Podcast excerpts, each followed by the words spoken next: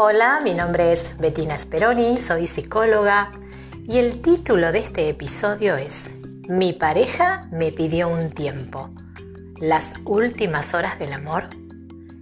Darse un tiempo para recomponer la relación o para despedirse. Ya sea porque nos lo han pedido o porque nosotros mismos lo hemos sugerido o porque lo hemos escuchado, pero a casi nadie le es ajena la frase necesito un tiempo. En este episodio te invito a reflexionar sobre ese tiempo que a veces una persona le pide a su pareja y a la angustia, a la incertidumbre y al dolor que acompañan a dicha situación. Por supuesto que hay que tener en cuenta la singularidad de cada caso, de cada pareja, de cada relación, del momento en la vida de la pareja en el que se pide ese tiempo y un sinfín de variables. Pero en términos generales podemos decir que cuando alguien pide un tiempo es porque indudablemente no se siente bien dentro de la relación. De lo contrario, no necesitaría ningún tiempo para analizar nada. Yendo un poco más lejos, también podemos decir que los desacuerdos, desencuentros, conflictos e inconvenientes que forman parte de toda relación no son suficientes para dudar de si seguir en la relación o no. De ser así, el pedir o darse un tiempo sería un común denominador a toda relación sentimental, y no lo es. Cuando alguien pide un tiempo, en el mejor de los casos, se está planteando la posibilidad de seguir o no en esa relación.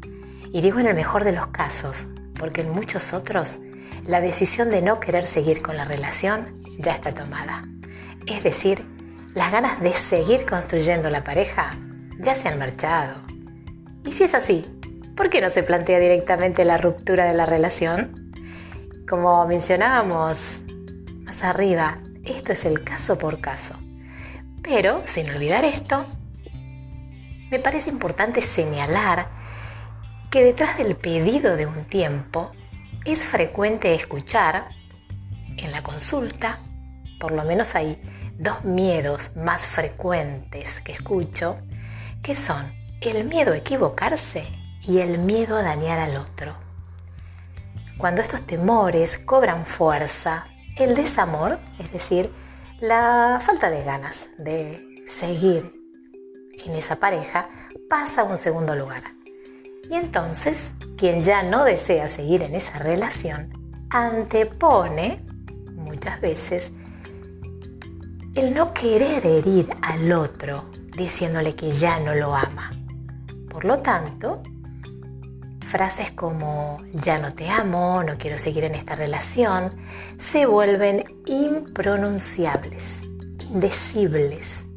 Y lo que sí puede pronunciarse es el pedido de un tiempo de un tiempo para pensar lo que muchas veces ya está pensado y se calla por no dañar al otro.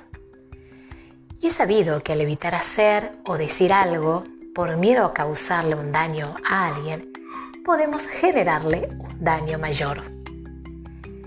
Todos sabemos lo doloroso que es que nos dejen de querer o que ya no nos elijan. Y no menos doloroso dejar de querer a alguien que todavía nos quiere. En este último caso, la culpa suele hacer de las suyas y el autocastigo aparece como el invitado principal. Y se puede ver en pensamientos como estos. ¿Cómo puede hacerle esto si todavía quiere seguir conmigo? Eh, ¿Cómo voy a decirle que quiero terminar la relación con lo bien que la pasábamos juntos? ¿Qué clase de persona puede dejar de amar a alguien que todavía lo ama? Como podemos ver, la creencia según la cual dejar de amar a alguien es un delito grave empieza a cocinarse. Nuestra cultura pondera y fomenta el estar enamorado. Y así como enamorarse de alguien se da de una manera natural e involuntaria, independientemente de cada caso, desenamorarse de alguien responde a las mismas leyes. Nadie se levanta una mañana y dice, mm, estoy aburrido, creo que me voy a desenamorar de mi pareja. El amor y el desamor no obedecen el 100% a la voluntad, lo cual no quita que siempre se puede echar un poco de razón sobre los mismos. Dejar de amar a alguien es algo muy doloroso. Aun cuando la relación era un desastre y no funcionaba, duelen las ilusiones que se habían depositado, duele la muerte de ese sueño que no pudo ser o que dejó de ser lo que era. Como todos sabemos, dejar de amar o que nos dejen de amar es muy doloroso, pero no es un delito, ni una falta, ni un crimen, es algo que simplemente sucede. Y cuanto más claros y honestos seamos con nosotros mismos y con nuestra pareja con respecto a lo que estamos sintiendo, menos sufrimiento le sumaremos al dolor inherente que implica el dejar de amar a alguien. Decirle a alguien que ya no la amamos mirándolo a los ojos y cuando todavía nos ama, por supuesto que es muy difícil. Pero andarse con rodeos para evitar causarle dolor, dolor que por cierto es inevitable, no lo ayuda a entrar en el proceso de duelo, crea falsas expectativas, hace más agónica la separación e interminable la despedida de esa relación que ya desde hace tiempo tiene certificado de defunción. Esto no quiere decir que siempre y en todos los casos, cuando se pide un tiempo, la relación necesariamente está terminada. Pero como decíamos, el pedido de un tiempo da cuenta de que la relación no está funcionando. De lo contrario, no se asume ese riesgo Nadie arriesga aquello que quiere seguir conservando para sí, aquello que no está dispuesto a perder, que le está funcionando y que le es importante.